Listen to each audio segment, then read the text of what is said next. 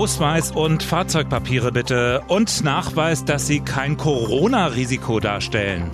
So könnte es an den innereuropäischen Grenzen im Sommer klingen. Ja, ein EU-weiter Impfnachweis wird heute im virtuellen Brüssel diskutiert, quasi als Freifahrtschein in den Sommerurlaub. Sommerurlaub. Ja, wird es damit doch noch was? Urlaub im Ausland. Einige lehnen sich da ganz schön weit aus dem Fenster schon. Ja gut, bei dem Wetter heute. Ja, in Deutschland wird auch über dies und das diskutiert. Hier wollen zum Beispiel einige unser gutes altes Bargeld retten mm. vor der Karte. Ist das jetzt schon zu viel Hitze in manchen Köpfen oder ist es vielleicht auch eine gute Idee? Wir diskutieren bei all dem gerne mit. Wir, das sind Katharina Hopp. Hallo. Und Martin Spiller am Donnerstag, dem 25. Februar. News Junkies. Was du heute wissen musst. Ein Info-Radio-Podcast. Tja, ein europäischer Impfausweis als Freifahrtschein in den Sommerurlaub. Mit diesem Thema kommt Österreichs Bundeskanzler Sebastian Kurz heute zum virtuellen EU-Gipfel. Seine konkrete Idee, dieser, dieser Nachweis, der mhm. soll auf Smartphone und da gibt's dann drei Optionen. Du bist geimpft, du bist genesen oder du bist frisch getestet. Ja, und bei einer von diesen dreien wird alles grün und du hast volle Bewegungsfreiheit innerhalb der EU. Genau, deswegen ist auch zum Beispiel FDP-Politiker Alexander Graf Lambsdorff dafür, der sagt, freies Reisen ist ein Teil gelebtes Europa und wer sich hat impfen lassen, der soll dann seine Freiheit zurückbekommen. Auch Kultur, Sport, Gastronomie sollten dann damit möglich sein. Etwas Ähnliches gibt's ja schon in Israel. Da können nämlich Bürger, die zwei Impfdosen erhalten haben, die können dann seit neuestem einen grünen Pass ausgestellt bekommen. Ja, große Fans von diesem Vorschlag sind natürlich die klassischen Urlaubsländer, ne? Spanien, mm, genau. Portugal, Griechenland. Logo, die wollen natürlich, dass schnellstmöglich wieder Urlauber ins Land kommen. Die Voraussetzungen für so etwas, so medizinischer Art, sind ja grundsätzlich vorhanden, denn die Impfstoffe mit den entsprechenden Wirksamkeiten, die sind ja überall in Europa dieselben. Klar, wurden ja auch europaweit gemeinsam bestellt. Die Frage ist halt natürlich, ob alle dieselben Zugangsmöglichkeiten haben. Ne? Also du und ich können uns ja noch nicht impfen lassen und damit haben wir ja dann schon ein kleines Problem. Und das ist auch ähm, die große Diskussion, die wir ja in Deutschland seit bald einem Jahr führen über die Frage Impfausweis oder nicht. Der Ethikrat ist gespalten weil klar, einerseits ist es natürlich absolut richtig, Menschen ihre Freiheiten wiederzugeben, wenn sie kein Risiko für andere mehr darstellen. Aber andererseits musst du natürlich echt aufpassen, dass das nicht in so eine Zweiklassengesellschaft abrutscht. Wir haben heute früh im Inforadio dazu gesprochen mit Peter Liese von der CDU. Er sitzt im Europaparlament und er sagt klar, grundsätzlich ein einheitliches Vorgehen innerhalb Europas ist absolut notwendig und die Idee von so einem Nachweis ist auch nicht schlecht. Aber wir müssen es deutlich machen, dass es nicht darum geht, äh, die Menschen, die sich noch nicht impfen lassen konnten, das werden sehr wenige sein, komplett einzusperren, sondern dass es darum geht, Rechte zurückzugeben für diejenigen, die geimpft sind, weil die Einschränkungen der Grundrechte äh, lassen sich ja nur rechtfertigen, wenn man eine Gesundheitsgefahr darstellt. Und das ist bei den Geimpften nach allem, was wir wissen, eben nicht mehr der Fall. Sie können wahrscheinlich auch andere nicht anstecken. Ja, das ist auch das, was Katharina Barley sagt, Vizepräsidentin des EU-Parlaments. Wenn nämlich erstmal sicher ist, dass man nicht angesteckt wird und dass man andere nicht mehr ansteckt, dann wird sich eben rein rechtlich die Frage stellen, ob man dann überhaupt noch die Grundrechte in der Weise einschränken darf. Ja, aber noch ist das eben nicht hundertprozentig genau. sicher. Problem Nummer eins. Und sag mal, der hat gesagt, bis zum Sommer sind vermutlich so quasi alle geimpft. Das halte ich auch für sehr optimistisch. Ne? Ja.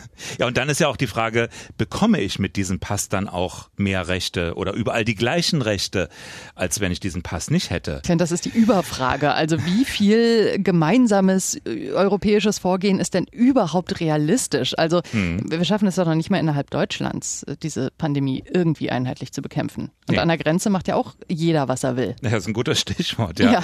Gerade da geht der Trend ja eher in eine andere Richtung, ne? Also hin zu mehr Grenzkontrollen, verschärften Einreisebedingungen und das wenig koordiniert.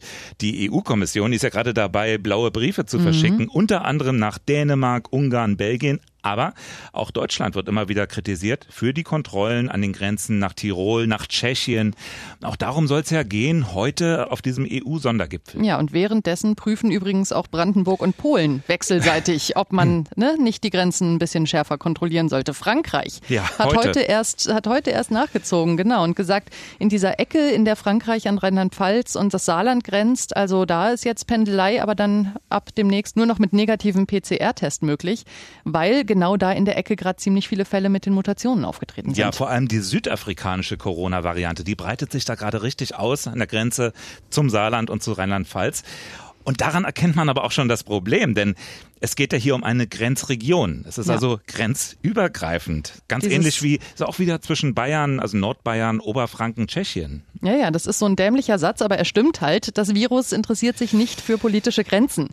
Ne? Und äh, wenn wir irgendwie im letzten Jahr eine Sache gelernt haben, dann ja wohl, dass diese Virusbekämpfung einfach auch eine sehr kleinteilige Geschichte ist, wo es ja wirklich hm. um konkrete Regionen geht, in denen dann gehandelt werden muss. Und deswegen ist eben die Frage, wie sinnvoll ist eben immer dieses nationalstaatliche Handeln dabei? Ne? Also bräuchte man nicht dann auch Konzepte, länderübergreifend bestimmte Gebiete, Kreise abzuriegeln gegebenenfalls? Wäre absolut sinnvoll, ja. Also auch schon, auch schon Bundeslandgrenzen sind ja. ja wie wir immer wieder feststellen, ein Problem. Ich bin sehr gespannt, wie das mit den, wie das mit den ähm, Blumenläden dann wird ja. ab nächster Woche.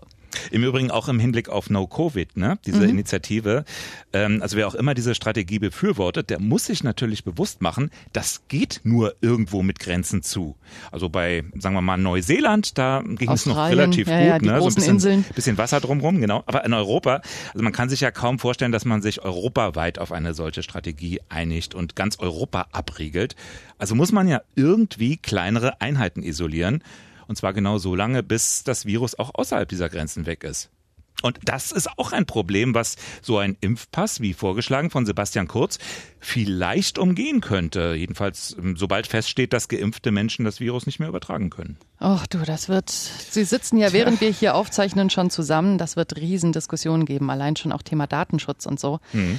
Ich bin sehr gespannt, was dabei rauskommt. Aber ich denke, es wird auf jeden Fall Einigkeit darin bestehen, dass du sowas nur einführen kannst, wenn wirklich alle dieselben Zugangsbedingungen haben. Ja, also jetzt mal überspitzt gesagt, ich bin noch nicht dran mit Impfen und kann mir aber auch nicht ständig so einen PCR-Test leisten.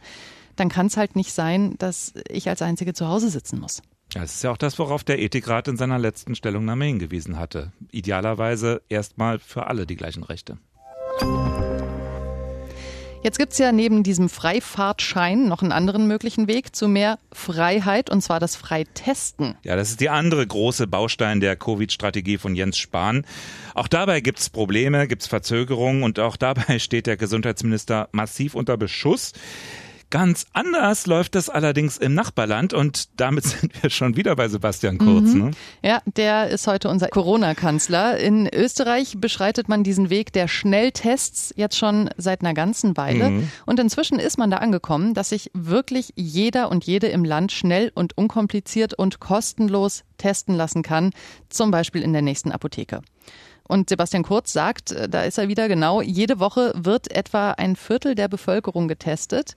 Und weil es so gut läuft, ist dieser Test jetzt eben auch Bedingung geworden. Zum Beispiel, um in die Schule gehen zu dürfen oder aber zum Friseur. So wie in Deutschland war es in Österreich nach sechs Wochen auch ein großes Thema. Wann machen Friseure und andere wieder auf?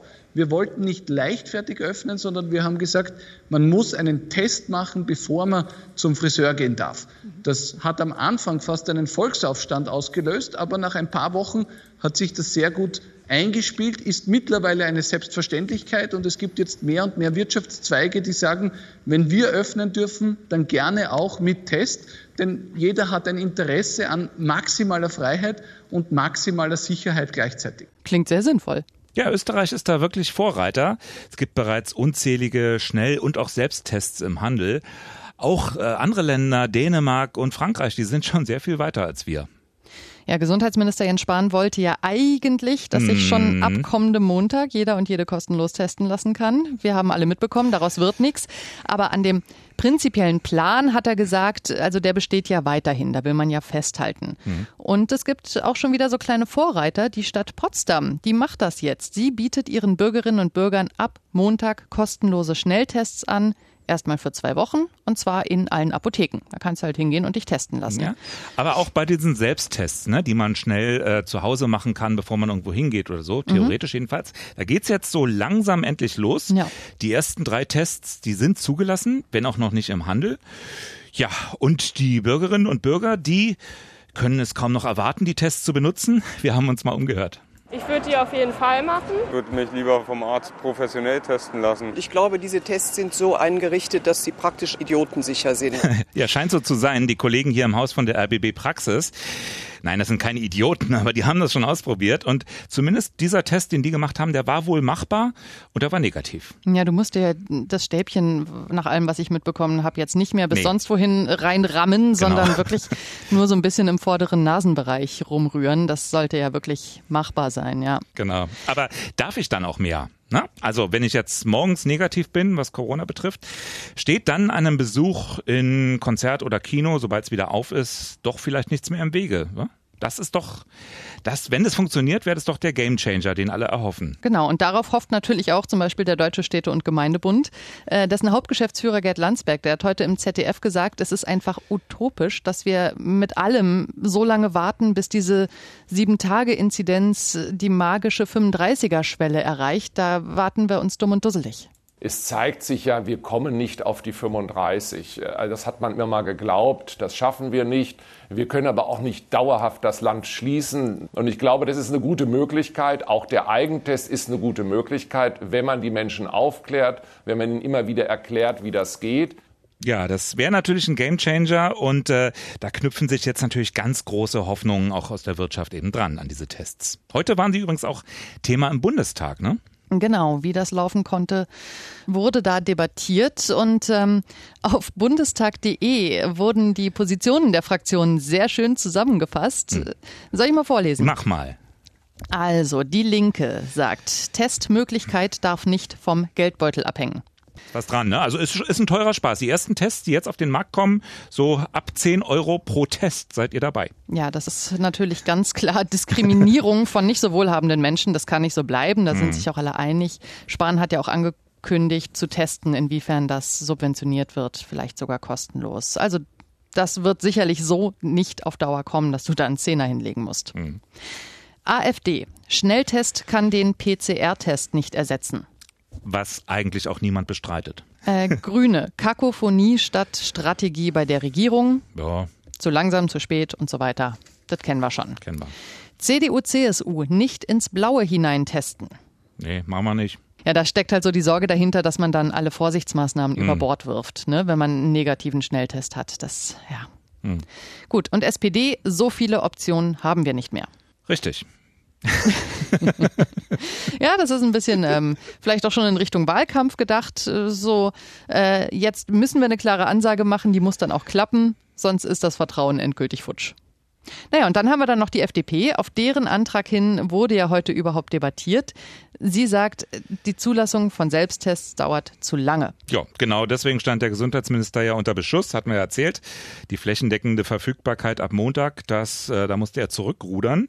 Noch gibt's keinen Test im Handel. Aber die FDP, die hat auch noch einen konstruktiven Vorschlag eingebracht. Die will nämlich diese Corona-Warn-App, gibt's ja auch noch, die will die weiterentwickeln. Und in diese App, da soll dann nämlich das Ergebnis aus diesem Test digital hinterlegt werden. Ja, und dann kann man damit eben Sachen machen, so vorzeigen, zum Friseur gehen, zum Sport. Also ganz ähnlich den Vorstellungen von Sebastian Kurz eingangs. Also klingt fast so, als würde es vielleicht doch über kurz oder lang auf irgendeine Art von Nachweis hinauslaufen, ha? Ja, ich habe schon das Gefühl, das läuft auf, so ein bisschen auf eine stärkere Differenzierung zumindest hinaus. Ne? Also ich will nicht gleich von zwei Klassengesellschaft reden, aber klar, die, die einen negativen Schnelltest nachweisen und die, die nicht ins Theater dürfen und die vor der Grenze stehen.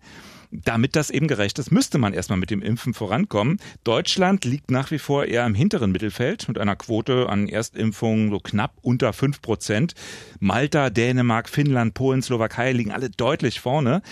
Deshalb soll es einerseits möglichst bald den nächsten Impfstoff geben und ab nächster Woche erstmal einen Impfkoordinator. Das ist Christoph Krupp und Jens Spahn, der erklärt den Sinn der Maßnahme. Das ist ja wichtig für die Hersteller. Ich meine, die treffen Millionen Investitionsentscheidungen, die brauchen einen Ansprechpartner, der verlässlich äh, auch da ist. Äh, und dann haben wir das miteinander entschieden und dann wird das jetzt beginnen. Ja, wobei miteinander entschieden nicht ganz drüber hinwegtäuschen kann, dass es in erster Linie Finanzminister Scholz war, der sich dabei mit seiner Forderung durchgesetzt hat. So, kommen wir zu unserer Lockerungsübung des Tages. Ja, oder auch nicht. Ja, also, Wir wollen ja hier mit dieser kleinen vorübergehenden Rubrik bis zur nächsten Bund-Länder-Runde am 3. März, nächsten Mittwoch, so ein bisschen die Positionen abbilden. Ne? Wer prescht vor, wer bremst, wer baut wo auf wen Druck auf, indem er wieder irgendwas veröffentlicht, irgendeinen Plan oder so. Also die ganzen Forderungen, aber auch schon einzelne Entscheidungen, die schon mal im Vorfeld getroffen werden und dann eben Was gelten, wann wo ne? öffnet. Genau. Ja, heute war es ziemlich still, was möglicherweise auch daran liegt, dass die Infektionszahlen, die das RKI übermittelt hat, jetzt nicht unbedingt in Richtung Lockerung zeigen heute. Nee, die, die liegen gegenüber der Vorwoche leider so gar recht deutlich drüber. Ne? Also fast 2000 mehr Neuinfektionen in Deutschland laut Robert-Koch-Institut.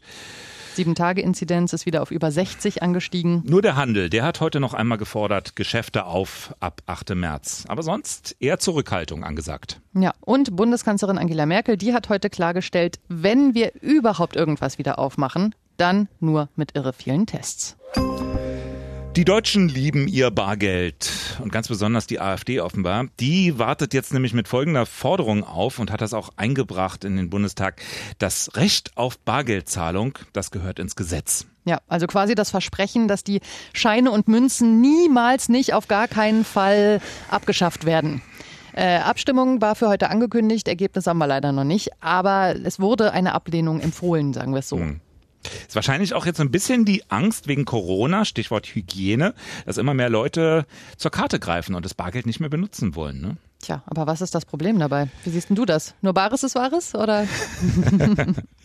nee, im Gegenteil. Also äh, jeder, der schon mal in Schweden oder in Island war, der weiß, wie praktisch es sein kann, selbst für kleine Beträge einfach mal die Karte ranzuhalten. Ne? Oder in den USA. Ja, ja natürlich.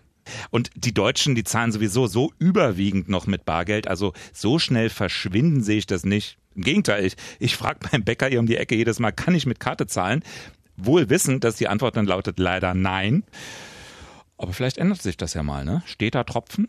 Wäre ich auf jeden Fall für, mich nervt Bargeld ohne Ende. Deine Forderung? Äh, Kartenpflicht, aber Kartenpflicht? Darf, Kartenpflicht, aber darf dann natürlich für die Händler jetzt auch nicht allzu umständlich sein. Ich wäre sofort dabei. Aber frag mal meine Mutter zum Beispiel, ne? Die holt sich sogar die Kontoauszüge aus der Postfiliale, weil das einfacher sei. Von App-Nutzung ist das so weit entfernt, wie die, wie die Postfiliale von ihrer Wohnung. Ja, ich sage ja auch nicht, dass das Bargeld jetzt sofort hm. morgen verschwinden muss. Ne? Hm. Also du musst natürlich der älteren Generation schon auch die Chance geben, noch äh, ihr Leben vernünftig weiterzuführen. Aber so über kurz oder lang könnten wir mal ein bisschen aufhören, finde ich, uns da dem Fortschritt zu versperren. Was meint ihr eigentlich? Zahlt ihr lieber mit Bargeld oder zückt ihr lieber das Plastik aus dem Portemonnaie? Ja, schreibt mal. newsjunkies.inforadio.de. Wir sind gespannt auf eure Beiträge. Bis morgen. Tschüss. News Junkies. Was du heute wissen musst. Ein Podcast von Inforadio. Wir lieben das Warum.